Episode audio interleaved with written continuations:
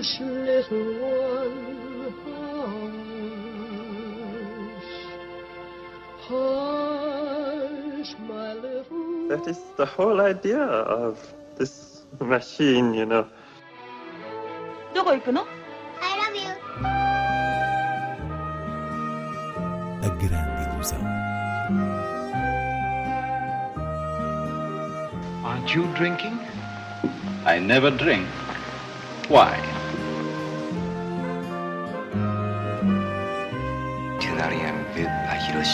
J'ai tout vu. Tout.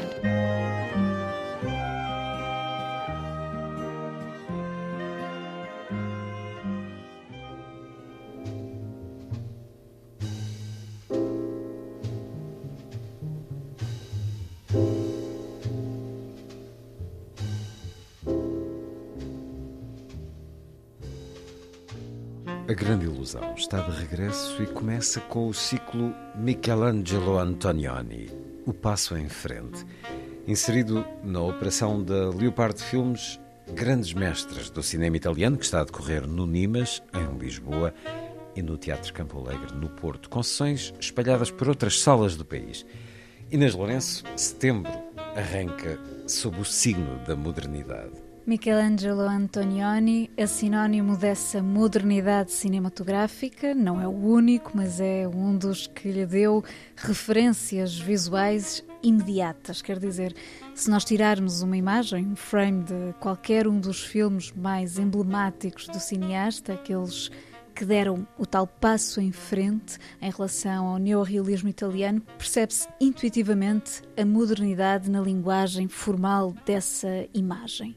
E, no entanto, não se resume a esta ideia simples. Os sete títulos em cópias restauradas que a Leopardo Filmes agora repôs em sala são sintomáticos do modo como essa modernidade evoluiu a partir de dentro, começando mesmo na sua primeira longa-metragem, Escândalo de Amor, de 1950, focada na burguesia de Milão, em que já ensaiava um cinema como ato de ver uma personagem, de sondar uma espécie de ruína interior. Porquê? Porque se trata essencialmente da investigação de um detetive privado sobre uma mulher. E essa vocação para ver, para observar uma certa errância existencial, acentua-se noutro filme de 1957, eh, que também integra o ciclo, O Grito, para uh, assumir a sua máxima expressão com A Aventura, este de 1960, que inicia a chamada trilogia dos sentimentos, ou da incomunicabilidade, ou da alienação, há estas três designações, ao lado de a Noite e o Eclipse, filmes que captam o tédio e a insatisfação de personagens femininas num diálogo com o espaço, a geometria urbana, lá está as linhas modernas, e que recusam a feição narrativa convencional. É na sequência destes que surge O Deserto Vermelho, de 64, o primeiro filme a cores de Antonioni, numa paisagem industrial perturbadoramente bela, que pode agora ser reencontrada na melhor qualidade cromática, assim como Identificação de uma Mulher, um dos últimos títulos, que data de 1982, para além de sessões especiais de filmes em língua inglesa, Blow Up, Zabriskie Point e Profissão Repórter. Mas, voltando um bocadinho atrás, importa dizer que a mulher é, desde o princípio, o elemento central do cinema de Antonioni. Não é por acaso que, ao evocá-lo, se pensa automaticamente no rosto e na solidão de Monica Vitti. Arrivati là ti do un bacio.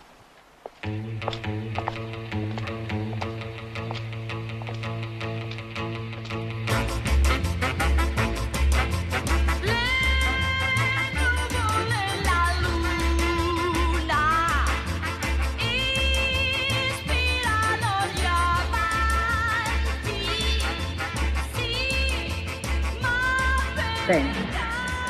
Tac. E tutto è finita. A che cosa servono? Eh, servono a formare un'antenna per sentire il rumore delle stelle. Ciao!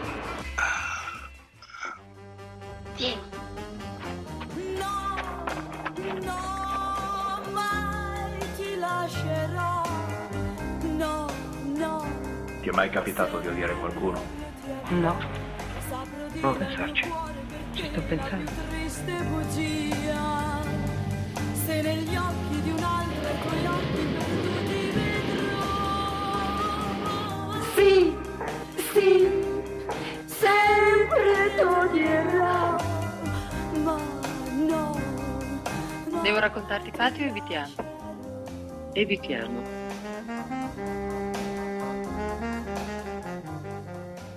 Vamos agora às estreias de Falling, Um Homem Só, de Viggo Mortensen, e Céus do Líbano, de Chloé Maslow.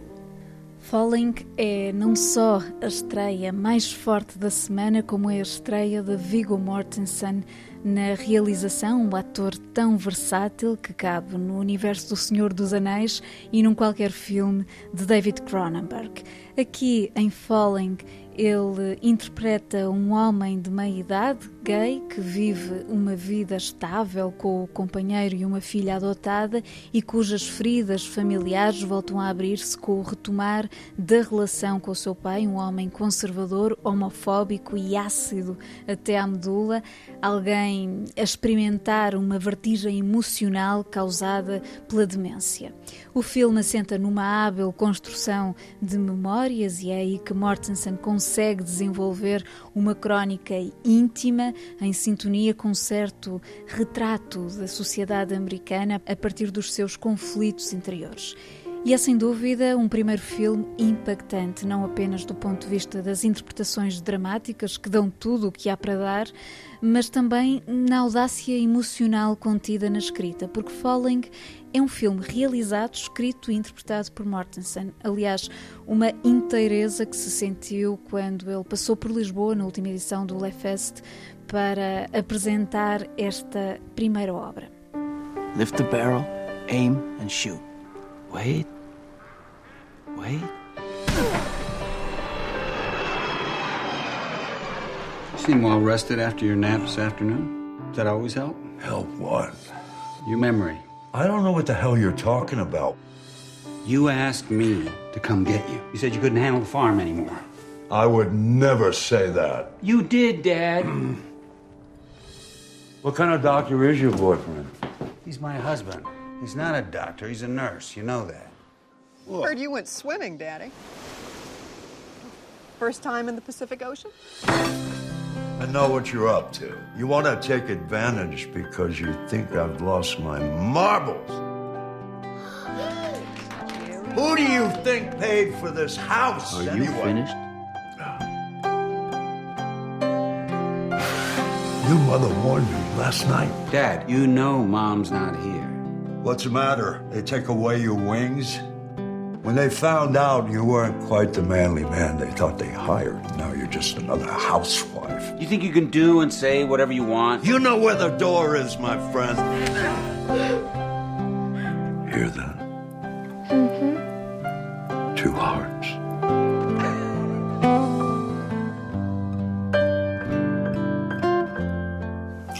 doesn't want him, and hell keeps sending him back.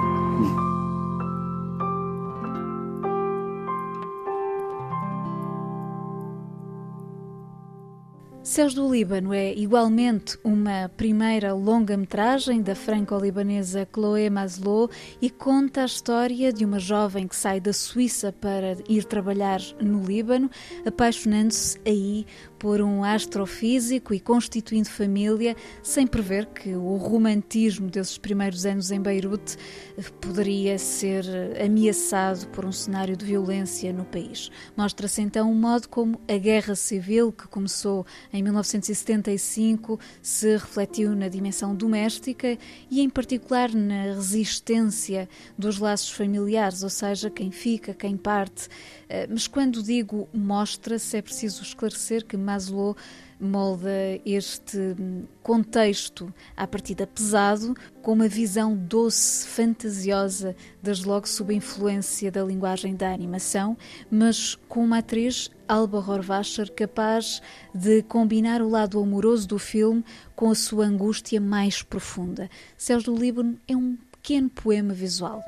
Vous comptez retourner vivre dans votre pays Je n'ai pas l'impression que ma place soit là-bas. Et vous, pas des rêves de voyage. Je suis en train de travailler sur un projet de fusée. J'espère un jour envoyer le premier Libanais dans l'espace.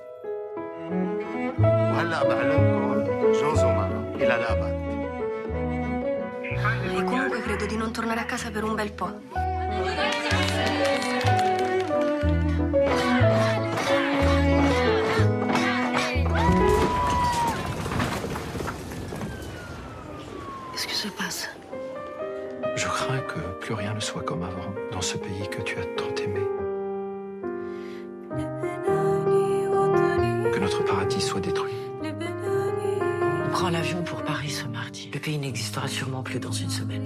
Que si personne n'a le courage de rester.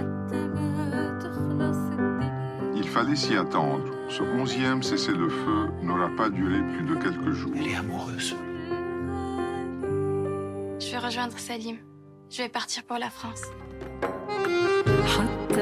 Seguimos com sugestões de festivais de cinema. Um a decorrer, outro a começar e ainda outro que anunciou esta semana a programação para novembro. O Índia Lisboa está a decorrer entre as salas da Culturgest, Cinema São Jorge, Cinema Ideal e Cinemateca, com algumas sessões ao ar livre no jardim da Biblioteca Palácio Galveias. E destes últimos dias gostaria de chamar a atenção para alguns títulos. Nesta sexta-feira destaco No Táxi de Jack, de Susana Nobre, baseado nas memórias de um ex-imigrante enquanto motorista de táxis em Nova York, e Ney à Flor da Pele, de Felipe Nepomuceno, documentário na esteira de Ney Mato Grosso. No sábado, há Morte em Veneza, o clássico de Visconti, que assinalou 50 anos, e no domingo, Flea, de Jonas Pohar Rasmussen, um comovente documentário em formato de animação que retrata um refugiado afegão na Dinamarca a recordar os horrores do seu passado. Há também ainda muito para ver da retrospectiva dedicada à cineasta francesa Sarah Maldoror. Quase a começar está o Motel X, que arranca na próxima terça-feira, dia 7, e estende-se até dia 13, no Cinema São Jorge, com mais de 70 filmes e espaço para conversas temáticas. Este, que é o Festival Internacional de Cinema de Terror de Lisboa, tem como sessão de abertura A Lenda do Cavaleiro Verde, uma fantasia medieval de David Lowry com Dev Patel, encerrando com The Night House, que traz Rebecca Hall de regresso ao cinema de género. Nesta 15ª edição, o foco do Motel X será a expressão feminista lançada por alguns filmes da competição que incentivam um programa especial de mulheres serial killer onde se encontram títulos como o polémico Baise-moi, de Virginie Despentes, e Serial Mom, de John Waters. Destaque também para sessões especiais como The Amusement Park, o filme institucional de Jorge Romero de 1973, que tinha sido banido e foi recentemente restaurado. Ainda a obra-prima de Miyazaki, A Viagem de Chihiro, que fez 20 anos. Há espaço para a memória da guerra colonial com uma trilogia inacabada de Tino Navarro e Joaquim Leitão. E na seleção oficial saltam à vista os portugueses Um Fio de Baba Escarlate de Carlos Conceição e a curta-metragem O Lobo Solitário de Filipe Melo. Finalmente foi anunciado o programa da 15ª edição do LeFest Lisbon and Sintra Film Festival, que acontecerá de 10 a 21 de novembro e conta-se na seleção oficial com títulos como Benedetta de Paul Verhoeven, A Hero de Asghar Farhadi, ambos da colheita de Cannes, para além de Madres Paralelas de Pedro Almodóvar e The Card Counter de Paul Schrader. Este ano o foco temático será a celebração da cultura rom, com debates, filmes, uma exposição e concertos. Haverá homenagens e retrospectivas dedicadas a Jane Campion, Ryuzuka Amaguchi, Christy Puyo, Maria Spitt e Mike Deep, o realizador Emir Kusturica e o escritor J.M. Cutsi integram o júri e o aguardado The French Dispatch de Wes Anderson, com um elenco de luxo e narração de Angélica Houston, será o filme de abertura.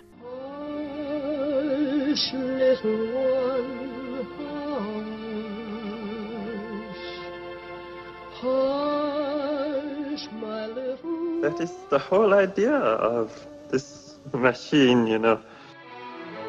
どこ行くの I love you. A grande ilusão. Aren't you drinking? I never drink. Why?